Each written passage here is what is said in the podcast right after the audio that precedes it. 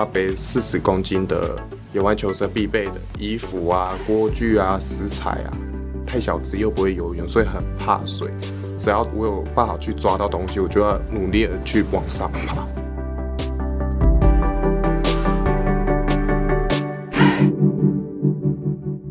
窝是什么东西？自立好窝，成就好我。我是善慈。窝是什么东西？讲的是自立好窝，讲的也是成就好我。今天善慈为你邀请到既是自立少年，又是知名连锁火锅店经理的秋轩来和我们聊聊。欢迎秋轩。嗨，你好，我是秋轩。秋轩，你现在几岁啊？我现在二十五岁。你打拼几年就可以做到店经理？我在这个体系里面是拼斗两年，算是快没错。当初这是你想要的工作吗？其实进来这一间不是我预期的，因为只是一个缘分，然后再加上说我在前一份工作的同事相处的不错，之后他们来到这一间之后我才进来的。其实这一间没有在我当初的规划里面。你从几岁开始进入职场？我是十六岁就进来。从十六岁到现在也过了九年的时间，也算是职场老鸟了。如果是以餐饮业来讲的话，是。经验算丰富的。当初十六岁开始要工作的时候，你有给自己一些期许吗？你想要达到的目标？当初进职场的时候，只是想要做，然后去体验一下不同的环境而已，没有真正去想说要求到时候我自己想要达成那个成就。那时候第一份工作是做店长，之后就会想要说再往更大的企业家里面往上爬，所以那时候是想说，嗯。好，那我就去别的地方闯闯看，然后去看一下不同的环境、不同的体系。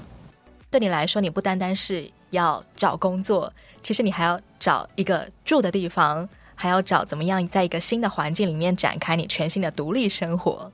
对，那时候十六岁，只是纯粹就是想要工作，然后没有想到这么多的层面而已。所以那时候是进职场的时候，就是去学。我要学的东西，例如刀工啊，还有靠着一份薪水来付我的学费而已。那时候没有真的没有想太多。几岁你就有这种想要的？我想要学跟厨房有关的工作项目。我当初会有这个希望，也是因为某一些缘故。毕竟小时候我是很怕刀的，再加上说有一段是蛮严重的。自闭期就是只要看到小小的，假如说是美工刀啊、剪刀或指甲剪这种会剪到手的东西，我都非常害怕。只是后来到一个点，大家的支持跟鼓励，那时候就抱着说尝试。当我尝试完之后，我会觉得说，把一道菜从生的变熟的，很像在玩魔术一样。所以我那时候真正体验到的时候是国中跟高中，那时间差不多。从国中到高中才开始想要学刀，但对你来说，光是这个想要就必须要面临很多心理障碍的跨越。这些东西牵连到你小时候哪些记忆呢？有记忆来开始，我的环境跟大家不太一样的地方，就是我的环境只有在厕所里面，在厕所里面是没有的吃也没有的喝，那我全部靠的都是牙膏跟水龙头的自来水而已。这个是几岁？在我九岁以前，还没被安置生活模式都是这样。你一直都被关在厕所里。对，寄养家庭的爸妈在洗澡的时候，也是会往我身上浇热水，然后做一些比较糟蹋的行为。他们只要一天工作不顺利，他们就是对我身体做出一些伤害，比如说拿剪刀剪我的双手，再拿去火烧。到现在会忘不掉，原因就是在这。对你施暴的是寄养家庭的人。对，你从几岁到几岁住在这个寄养家庭里？在我出生到我进安置机构之前都是这样，都在同一个家庭里面。对，但寄养妈妈跟寄养爸爸常常会拿你来出气。对，所以那时候上幼稚园的时候，就是我变成是说有时候没有上课。当时的寄养家庭阿公会觉得说，我该去上课，他们就会趁着寄养家庭的阿妈他们去睡觉，或者说他们那个时间点不会起床的时候，才会偷偷带我从厕所里面带出来。只有寄养家庭的阿公是想要把你弄出来的。对我比较好，就是当时的阿公跟一个他们的亲生的女儿，也是当时结成的姐姐。那他们只要上课期间，他们就会趁机带我去学校，在路途中买个三明治给我吃，这样。寄养爸妈好像是比较强势的人，所以别人不敢当着他们的面把秋轩从厕所里面带出来。对对对，这其实是受虐的状况，一直都没有外界发现。呃，外界发现的时候，其实是我在升小学的时候，因为升小学那时候有一个老师，他觉得说我一个礼拜会出现一次就很奇怪。那那一次是我整整三个月没去学校，然后老师来做家庭访问的时候，才知道说其实我的环境是在厕所里面，然后看了一些湿的棉被啊、湿的枕头，还有一些人类的排泄物在我的床上。看到之后，第一开始是有。通报社会局，只是那时候我并不知道社会局是什么，只是觉得说他是要把我带离。可是因为当时的我是觉得说，只要离开那里，既然爸爸如果没找到我，那我回去就只有罚跪的份。你很怕陌生人来把你带走，可能会遭受更大的处罚。对对，部分原因是因为其实我也之前在既然爸爸的摊外面罚跪了一整天的经验过，所以那时候我就觉得说。只要没有跟他讲，或是说只要做不该做的事情，那我回去，不管是在家，或是说在他店里面，我都是一直跪着，跪到他们要么就收他，要么就是他隔天起床这种情形。这些有没有在你的身体上面留下一些伤痕呢？是持续到现在的？有，就像我的双手，就是十根手指头都可以看得到当时小时候的伤疤。治疗过后，那些伤疤是还在的。到安置机构之前是差一点双手是截肢的，对你的语言能力或者是你要跟人互动的时候，会不会也有一些影响？都是有影响的，因为其实后来转到安置机构的时候，连国小生会写的 b p m f 或是写数字，怎么握笔，怎么握筷子啊、汤匙啊，当时我进机构的时候是什么都不会，所以我那时候进机构的时候，其实。我的程度是严重落后很多。九岁你才终于被社会局带走，然后被带到了一个什么样的地方？那时候我进的那个机构的时候，我以为我来的是一个新的学校。那我以为那个学校就是时间到五点，因为当时还是抱着那种小时候的那个心情，就是时间到没有回到家就会被处罚的，嗯，那一种心态。所以我那时候觉得，哦，我只换一个学校，有人带你去上课而已。对对对，傍晚了，你要记得回那个厕所。对，就是五点的时候，我第一天的时候，我五点时间到，我立马就自己走出了那个机构了。哇哦！当时就是心生恐惧啊。后来五点过后，就有默默的一些跟我同年纪的，或是说比我大的一些学长姐回来之后，才发现原来这也是一个家，只是就是十几个人住在一起的一个家。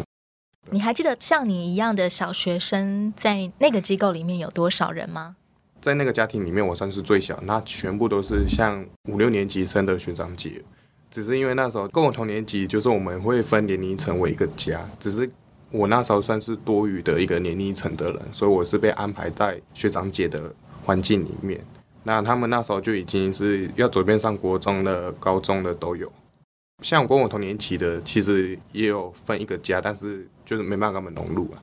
刚进去嘛，跟大家都格格不入，然后再加上说吃饭时间，大家在吃东西的时候，我会选择拿着我的碗去角落吃，然后用手挖来吃，因为我不会拿筷子。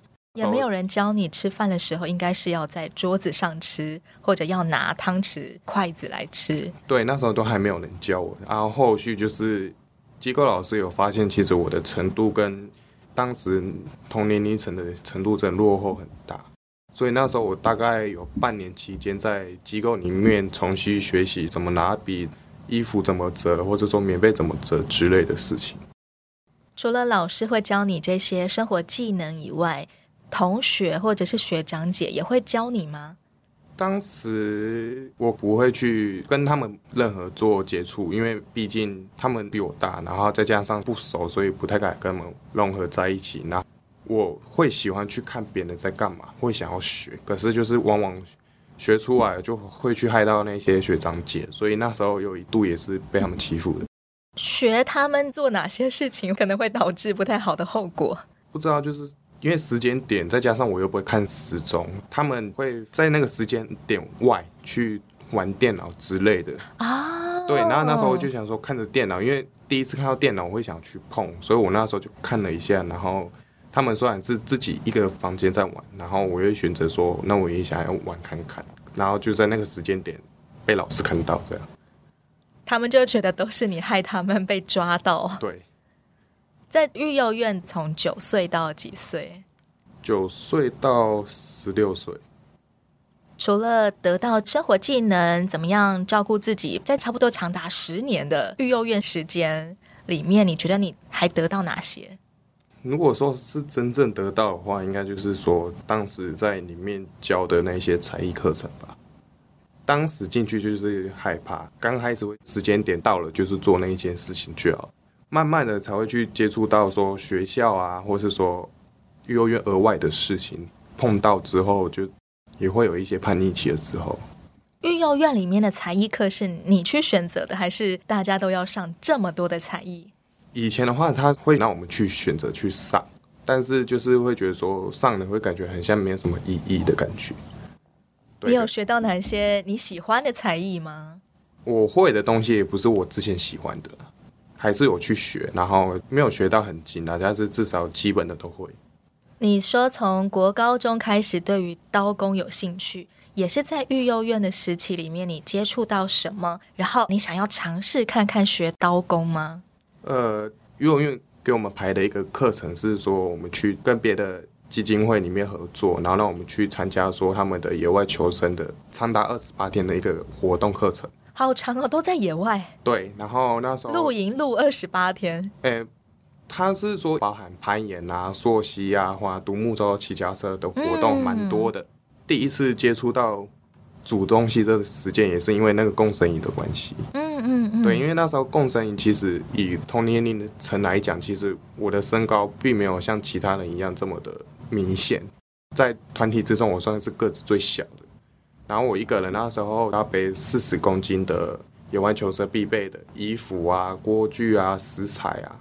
每个青少年都要背四十公斤。对，因为那时候就是我们是一个团体里面，然后每个人都是要负责背某几样东西，然后再加上说我们要共同去承担。还有一个是跟我同年龄层的去，他就是很明显，他就是所有的体格啊，还有身材部分都是比我好很多。所以你大概矮他几颗头呢？在同年龄层里面都矮了两颗头以上。在青少年里面矮了两颗头以上，其实是看起来就好像你是小学生，他们已经是青少年一样。对对对。可是以年纪来讲，我是跟他们是一样的，只是就是身高跟身材比例差太多。那在这个共生营里面，只有你一个人是你原本就认识的，其他的青少年你都不认识，都不认识的。互动起来还好吗？刚开始互动起来是跟我同一起去的那个同才是。跟他们比较融入的，只是后来慢慢的就是相处久了，大家都会发现说，每个人的脾气点啊，或是说生活模式就不太一样，所以一定会有摩擦到。对，都有摩擦到。可是我是反而是跟他们比较好相处的原因，是因为他们说什么就是配合做，我不会有任何的自己的龟毛点在。嗯，对，因为当时候的共生营就是只要一个人做错了，那大家都一起受罚。有教练在带。对，就是还有一些哥姐，然后他们就是跟我们融合在一起，所以那时候几乎我的观感是觉得说，我不要做错事，不要去害到大家就好。可是跟我一起去的另外一个同才是，他喜欢逞强，他想要当第一，所以什么事情都是觉得说他能做到，他就是要去争取。可是往往导致就是跟大家相处的不好，所以他那时候就是进去不到一个礼拜就被退。太自我的人，对他就是还没有到二十八天，很快就被。退营了，对，他就算是退营，然后以那时候的阶段的老师会觉得说，连他这种都没办法撑过这二十八天，他们也很担心我，因为毕竟我的身体个子比较小，所以他很怕我说我的身体受不了那些苦。你唯一认识的人很快就被退营了，对，而且他是原本秋轩都会觉得他应该是没有问题的，因为他体格这么好，背四十公斤。可能对你来说，背四十公斤都气喘吁吁吧？我当时背四十公斤爬就是溯溪的那一次，我唯一比较深的是，他直接把我跟着水流冲出去，然后没人要救我。因为你身上东西很重，所以就被拖下去。对，可是那时候有哥姐是跟我讲说，我要自己努力的向上爬上来。嗯嗯，然后也有人同才是伸出援手想要救，可是那时候被哥姐阻挡着。你怎么样从那个下游在水里面，然后还要扛着四十公斤的东西再爬回去队伍里面？我那时候其实是真的意识很模糊，只是因为我那时候就是那个阶段太小只又不会游泳，所以很怕水，所以我那时候是无意间去抓东西的，就是只要我有办法去抓到东西，我就要努力的去往上爬。对，然后那时候就是。溯溪里面就只有石头的份，它没有任何绳子，什么都没有，所以我那时候也没有坚固的草给你抓。对，所以我那时候只抓了石头爬上来的，攀着那些凸起的石头，然后慢慢慢慢爬回队伍里面。对，因为那时候天气就是有台风加打雷，哇！那个共生蚁觉得说这种风雨根本没有任何的阻碍，所以他们希望不会造成危险的。对，可是那一次我们。也都被吓到，因为那时候雷就是打在我们旁边。哇，非常残酷的一场共生营，要在野外求生二十八天，跟一群陌生的青少年，还有陌生的大哥哥大姐姐，对，就是一起相处，然后一起去完成那些关卡。二十八天内就克服对刀的恐惧吗？第一天的时候，我们就有哥姐发现我有这个障碍，大家在分工合作嘛，那我会选择的是。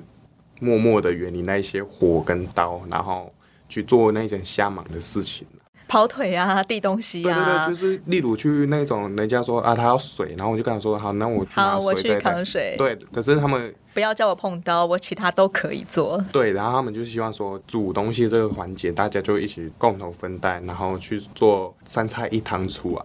那那时候就是有个哥姐发现我说，嗯，那我怎么都在负责跑腿，然后不用去做一些切菜啊，或者是洗菜啊、生火啊，对，切水果。第二天开始，哥姐就是说，那昨天煮过的人，今天都不用再煮，换昨天没煮的人下去煮。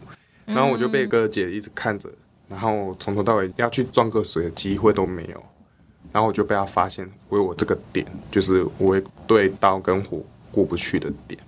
你被分配到了切蔬菜，但是你站在那个蔬菜前停了很久吗？呃，定格。我那一天还是没煮，因为我自己真的那时候还过不了，就是嗯，一直在哭，嗯、就是想到那个东西，再加上我连去握我都不敢握，所以那时候被逼迫在那边的时候，我就一直在哭了。哥姐那时候就是先把我拖去旁边，然后就有跟我做辅导部分啊，他就问我说我为什么在哭，那因为。他们觉得很莫名其妙啊，只是叫我切个菜怎么哭这样，然后我就跟他讲一些小时候的状况，所以我那一天也是到最后还是没煮啊。那一天先放过你。那一天就是有其他人去煮完之后，我们大家一起吃饭的时候，我还在哭啊。哭完之后，大家围在一起的时候，哥姐把我这件事讲给大家听了，当下我就觉得很丢脸。把我这种事情说出来，我就觉得不是一件好事。可是他就在讲的时候，我就一直在哭，然后哭一哭就睡着了。那一天的野营就这样子度过了。对，过了第三天到甚至结训之前，几乎都是有哥姐一直教我先做简单，例如捡东西这样。哦。先捡小物之后，才让我慢慢的去碰到刀。然后那时候一开始碰到刀，其实我的手是在抖的。刚开始碰剪刀，其实对你来说也是一个挑战。对，可是因为那时候就是碰的时候，就是有哥姐会握着你的手，然后去做，哦，比较不是放你一个人要去面对剪刀这样东西。对对对，然后就是握着手，然后就到去做个实做的经验这样，然后就慢慢的从剪刀变成拿到削皮刀，再拿到菜刀这样。过程当中花几天，你真的可以独立握刀？几乎快。快结训的前三天四天才开始可以一个人自己拿刀，就是包含剪刀啊、削皮刀啊跟刀子这样。到最后你是完全没有哭跟颤抖吗？我后面还是会颤抖了。他就是跟我讲说，你知道怎么剪的，那就只要小心刀不要去切到手，你就不会产生这些回忆。嗯。然后后来那一次拿了刀之后，就是一直在抖，一直在抖，还要抖一抖就抖到要切完这样。哇，好不容易哦！但是在二十八天内，竟然就克服了这个连的这么深的一个恐惧。在二十八天里面，除了让我克服到，其实也蛮多东西，也都是他们在那边把我学会，然后去克服掉的。包含就是一般的痛，再加上心理层面，其实在那里面他们也做了很多辅导，就像我们现在当兵一样，都会写一个大兵手记一样。那时候是叫日记啊，在野外还可以写日记。对，因为他们就是要看我们这几个，就是说在这二十八天里面啊，有没有碰到什么人与人之间不和啊，或者说跟哥姐有什么冲突，嗯、他们就希望我们这样写下这样。所以那时候其实除了刀工的部分，还有心理层面，再加上说人与人之间的一些沟通，其实也都是在里面学到的。过了二十八天，你好像换了一个人，忽然间长大了，被迫长大。这个经验也让你出社会，你找第一份工作的时候是开始跟厨房有关吗？在二十八天完结束之后，我是回到机构之后，高中准备升高中的时候，我们要准备选科系这样。然后那时候我就想说，那我到底要学什么？职场来讲，最好接触的就是餐饮业。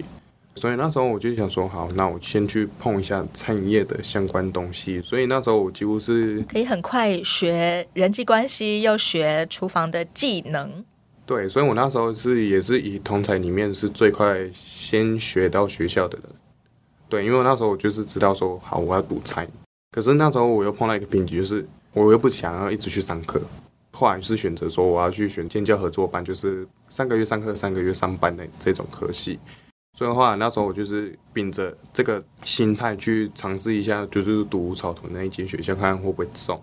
你反而是机构里面的国三生，最快选好你要读餐饮的人。对，因为那时候其实我选的那间学校，我们机构老师不太喜欢我选那间学校，因为那间学校就是有学长姐把他名声搞坏了，所以后来就是他们也不希望说我去读那间学校。可是因为是我自己很坚定说。那边可以赚钱，然后又可以上课，这样。因为曾经有机构的学长姐就是读那间学校的餐饮科，但是他们可能搞砸了，所以老师很怕你走岔路啊之类的。对，所以那时候他们有这个想法，然后也劝退我说不要去读那间。可是我就是心态就是觉得我就是不喜欢读书，然后我还是坚决就是读那一间。在等待过程中。学校也通知我过之后，就是那一批里面所有人最轻松的。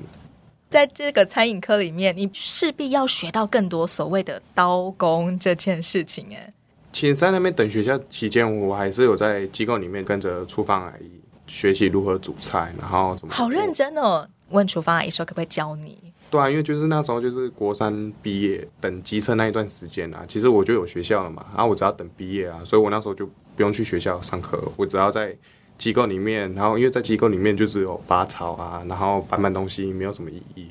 我几乎都会跑去厨房里面问阿姨说：“那接下来要帮他做什么？要帮他切什么？”那你还会握着刀想要发抖吗？就慢慢切了。你的目标就是我可以怎么样把这道菜做出来？没错，厨房阿姨是炒整个院内大概大锅菜，对五十几个人的那种当分量，所以我只负责把它备料，然后至于炒的部分，就是因为还是会怕那个。然后再加上还不知道那个油会炸，所以那时候就是只是纯粹就是练刀工而已。知道说其实后面高中也是要去参加考丙级这部分，所以那时候就是有先做一些预备，只是就是没有那么快的可以说上手自己去炒、自己去切这种工作而已。接下来就面临了你离院的契机了。差不多，同才部分都是会想要约出去玩，可是因为在机构里面没有这个福利。没有监护人可以陪同出去，所以不准外出。差不多是这个意思，只是会导致说我们以后离开机构之后会没有什么朋友，只剩下院内的这几个。的确，对，所以那时候后来我就觉得说，他们不给我出去跟我们自己在院内额外朋友去做互动的话，那导致说我们出去找人慢慢也只能找机构老师这样。可是如果在机构里面跟老师处的不合，那就等于没救了。你有跟机构老师处不太好吗？也不至于说到不好，只是就是可能想法不同而已。国中开始就慢慢会有一些自己的想法，但是就是没办法跟老师的想法融合在一起，所以变想要争取自己的空间、时间是很重要的一环。对，只是他们就没办法给我们。没办法去知道他们的想法到底是点在哪里啊。你还未成年，怎么会想要离院呢？自己一个人生活。哎，对，这是老师他们当时说的。只是以当时那个年纪来讲，就是觉得说，我们想要自己做不一样的事情，只是你们不会给我们那个空间。老师们大多劝告你的点是什么？他们都一直觉得我没做好准备，但实际上你觉得你已经做好了。哎，对，你打算了哪些计划？他们能去上班，那为什么我不行上班？他们上班可以准时回到家，我也可以这样做啊。那个时候你真的十六岁而已。对啊，就是他们会觉得说啊，课业很重要，可是对我来讲，课业不重要啊，因为我就不喜欢读书了。你一直逼我去读书，我也没有用啊。那时候有个老师跟我讲了一个很重要，他说我不喜欢读书可以，但是你要有一技之长。那时候他就跟我讲了这一句话，我就觉得说好，我决定我就是要放弃我的学业，嗯，但是至少该有的文凭我还是会拿到。这一点也很中肯。对，所以我一定要有一个会的东西在我的手上，不然我出去什么都没有。他跟我讲完这句话之后。我就一直在那边思考，可是就是思考来思考去，我就是不知道我自己要干嘛。所以就后来就是又有二十八天那个活动之后，就觉得好，然后就是去尝试拿刀，然后就是当一个厨师这样。十六岁，也就是国家规定真的可以投入职场的年纪了。也就是在这个时候，你认识了 CCSA 中华育幼机构儿童关怀协会。我那时候离开机构是真的没有打算说我会转接到这个协会的。只是是因为社工觉得说我缺乏的东西还太多。离院之前，其实我身上只有一万块，我也不知道说租房子一定要十八岁之类的这些问题。好有勇气哦！对，一万块觉得嗯可以出去打天下。对，遇到蛮多瓶颈。你指的是很现实的经济上面的挑战吗？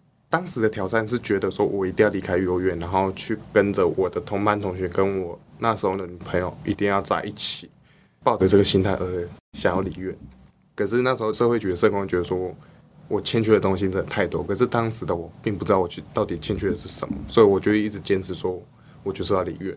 后来机构也下了最后的通牒，就是说我只要离开三次，我就是一定要离开那个机构，所以我那时候当成一个几点卡了，赶快逃三次。对，我记得我第一次是因为趁大家睡午觉的时候偷跑出去。然后那时候是被学长姐，就是已经离开机构的那些学长姐找到我之后，就把我带回去。他们在外面发现你，对，然后他们就是把我再带回去。弟弟，你乱跑哦！他们也没有说我乱跑，他们只是跟我讲一些蛮多观念，就是说什么哎，租房子啊，还有一些我自己以后为了学费。但是以那个心态的我来讲，你之前也都这样，你现在跟我讲，好像没有说服力。学长姐也常常翘院，对对对，他们也是这样做的。所以，就是他们现在真的独立生活的时候，他们语重心长想要告诉正在翘院的秋轩说：“我跟你讲，其实租房子有很多困难，要赚到学费不太容易，等等等。”对，他们就是有告诫我很多事情，但是我就觉得说，嗯，你讲的都是屁话，只要离院就好了，其他什么都不重要。对对对，把它当成一个几点卡啦，反正就是第二次就是趁，因为我那时候高中学分要补。所以我就骗了我们老师说，哎、欸，我要去补学分。其实我那一天是没有课的，只是就是因为跟我那时候女朋友要出去玩，所以我就跟她就说，哦，我要去上课。啊，其实实际上我书包里面都是放了便服这样。老师打电话去学校问说，我有没有去学校，然后发现说我那一天是没去学校的。其实这个时候你已经在外面了。对，我又翘院第二次，又成功。对，我然后离梦想越来越近了。后来第三次就是完全是不顾他们的。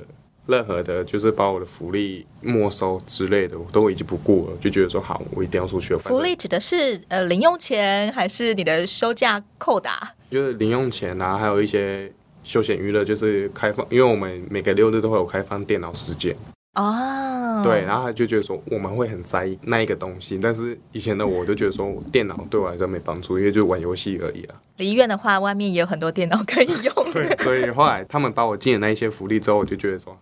不痛不痒，敲了第三次，额满了，终于可以办理正式离院。额满的时候，中间还是要在那个机构里面待个几天，因为就是社会局也在那边帮我做一些安排，但是就是不懂他们到底在担心什么，连我自己当时都觉得说他们在担心什么。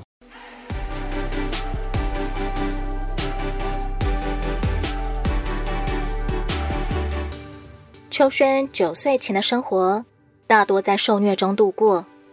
十六岁时，渴望自由的他试图让自己被退院。下一回再让他继续告诉我们如愿以偿出社会后的世界。欢迎你继续锁定《窝是什么东西》，也邀请你上到 CCSA 中华育幼机构儿童关怀协会的网站，以各种方式关注支持失家儿，有窝有梦，疗伤，举起不一样的人生。